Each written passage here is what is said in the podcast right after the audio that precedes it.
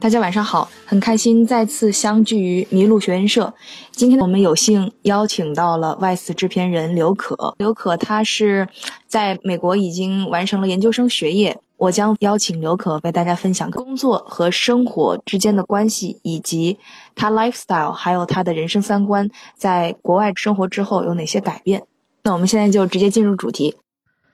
呃，先说第一个问题，就是留美新闻学习对你三观塑造有何改变？其实从我第一年去美国的时候，我的改变就很大，因为我是从小接受东方的填鸭式教育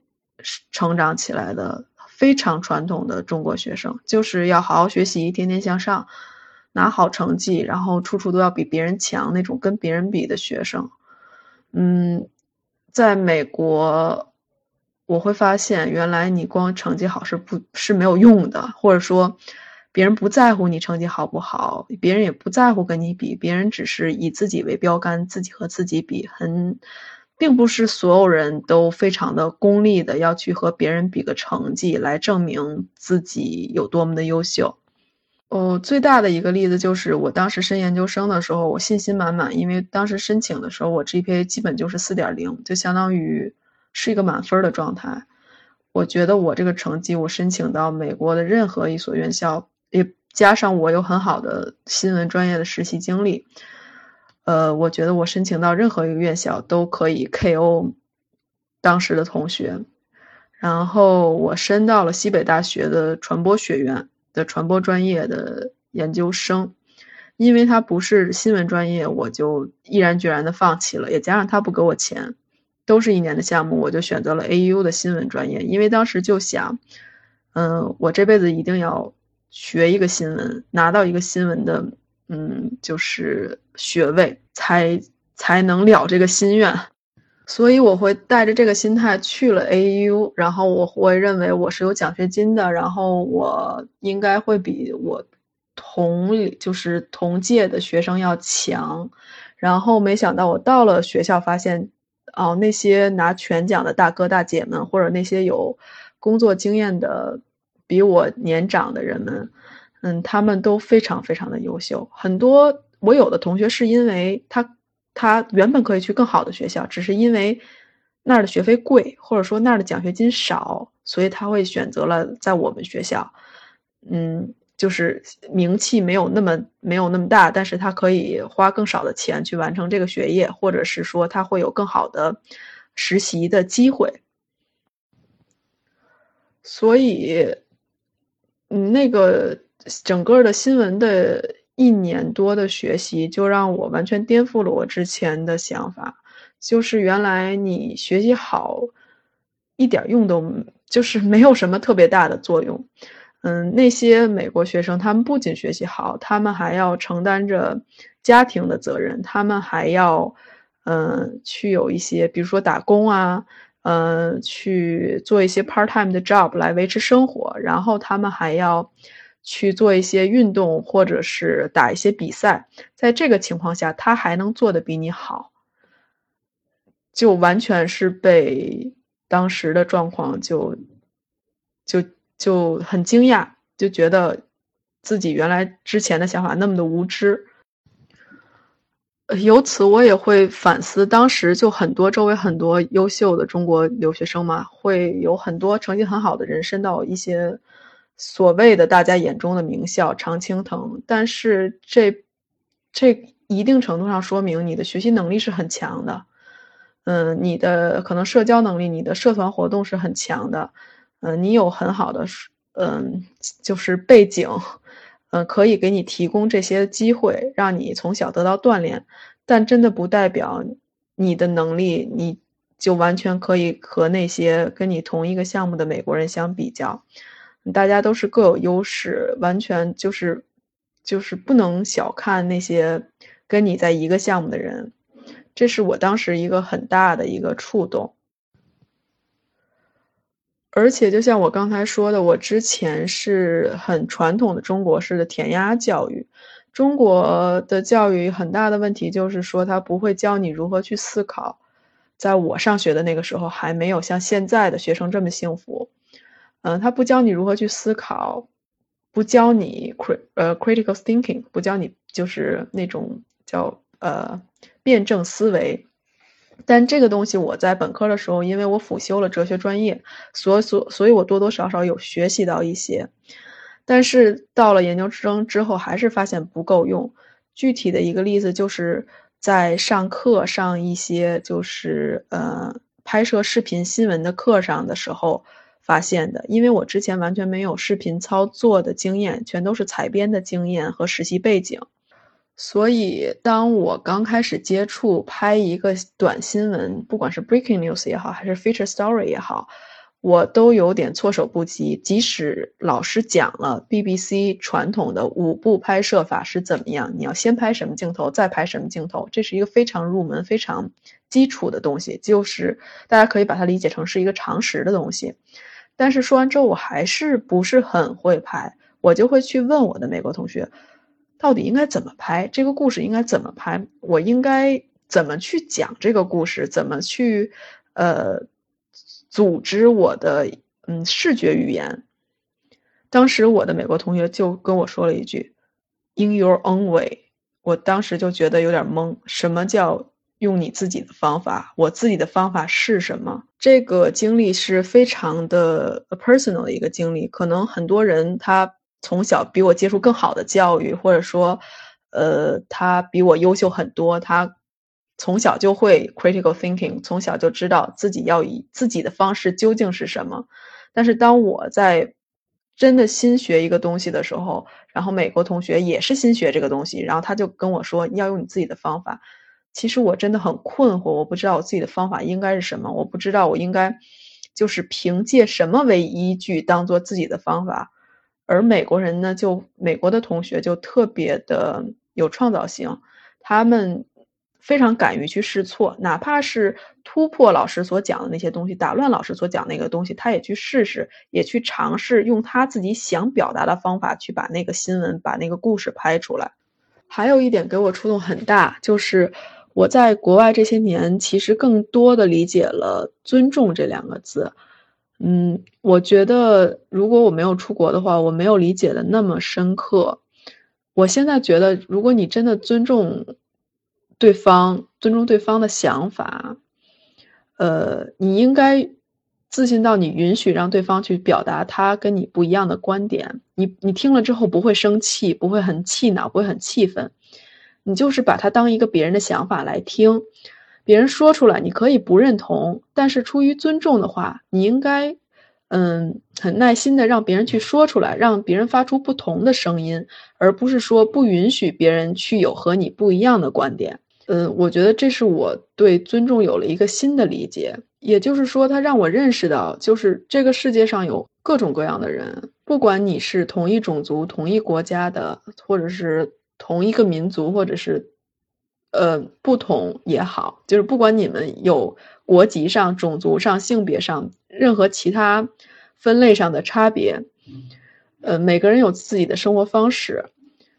我觉得没有太多的必要去评论对方的生活方式、对方的观点，当然是在不破坏这个道德伦理的基本原则的情况下，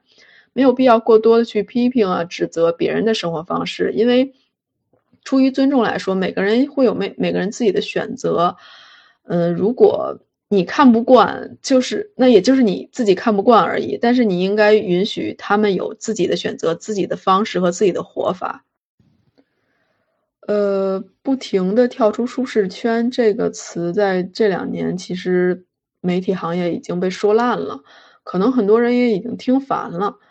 我觉得这个。对于我来说，我是一个本身就喜欢，就是不断的提升自己的人。我我对一个工作或者对一件事儿，我的第一个或者说很最最主要的判断标准就是说，做这件事儿或者做这个工作能不能让我很快的成长。我对自我成长是有一个很大的追求的，所以，嗯，我会以这个为作为判断的依据。因为每个人都是在不停的做事、不停的犯错误、不停的去实践的过程中，才更加深刻的认识自己是谁，然后想成为什么样的人。然而，无论你处于什么样的地位、什么样的年龄、什么样的人生阶段，你都会有那个阶段会有的困惑。但这些困惑也只能是通过你不断的去实践、不断的去试错、不断的去做事情，你才能慢慢的去明白，哦，自己想成为这样的人，而不是那样的人，自己不喜欢什么，自己又喜欢什么。所以，嗯，就是。我不能完全说自己是在不停的跳出舒适圈，我只是觉得，什么东西能让我去成长，让我去很快的正向成长，我就愿意去试试。嗯，在这个不停试错的过程中，我就能更好的找到自己想成为一个什么样的人，或者说，嗯，往我自己想成为的那个方向去走。呃，我之前有跟主持人在这个分享会之前有聊过一些准备，然后这个也是我今天可能想作为最后在这儿分享的一个东西，就完全很 personal 的东西。我不知道对大家会会不会有帮助，如果有帮助最好，如果没有帮助的话，大家就会就可以就当我说的就是废话。我之前跟主持人说的，我觉得很有感触的一个东西，就是在我小时候上学的时候、上大学、出国的时候，会觉得很多人的评价，比如说朋友的评价、同学的评价、老师的评价，对我很重要。他们说你这个做得好，我会很开心；说你这个做的不好，我会很难过。那个时候是因为自己没有底气、没有自信，自己心里也没有一个衡量的标准。只是只能去依靠外界的评价来去判断自己，所以才会产生的一种想法。上研究生的时候会出现说我很努力很努力做的一个东西，改了无数次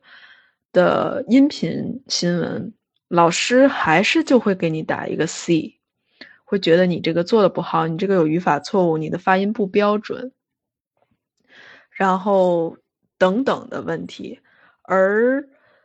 当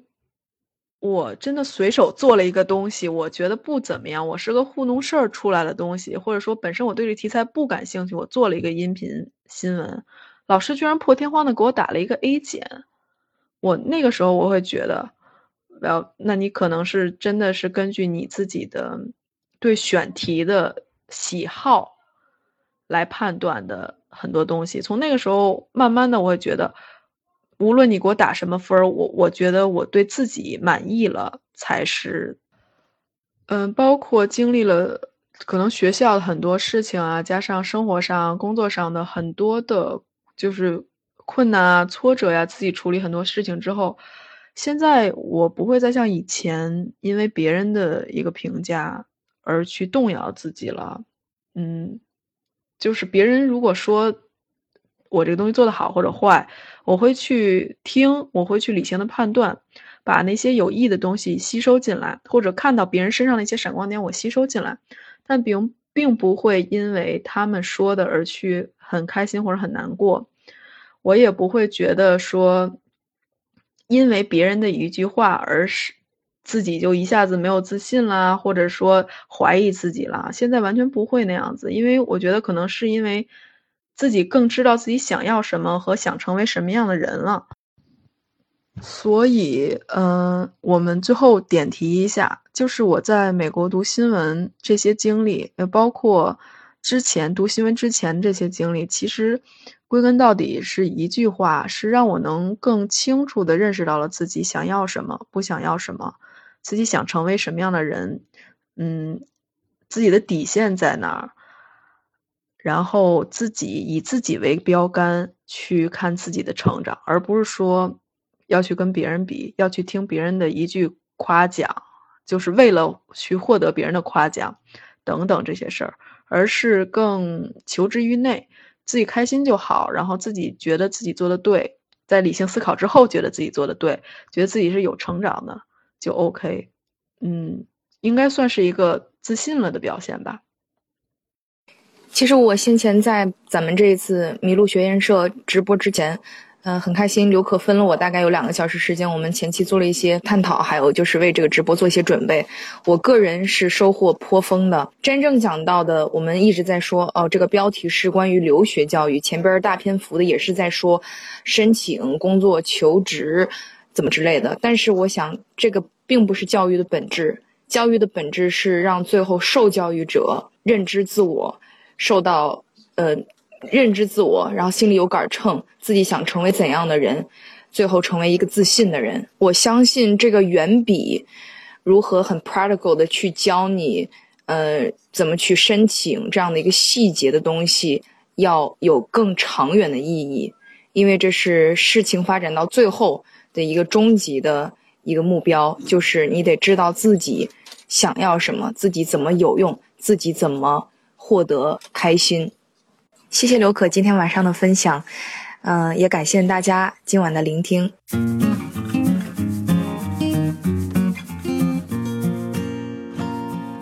迷路，遇见与众不同的人、想法和故事。谢谢你的收听，欢迎你把这个故事分享给你的朋友们，让他遇见更多的人。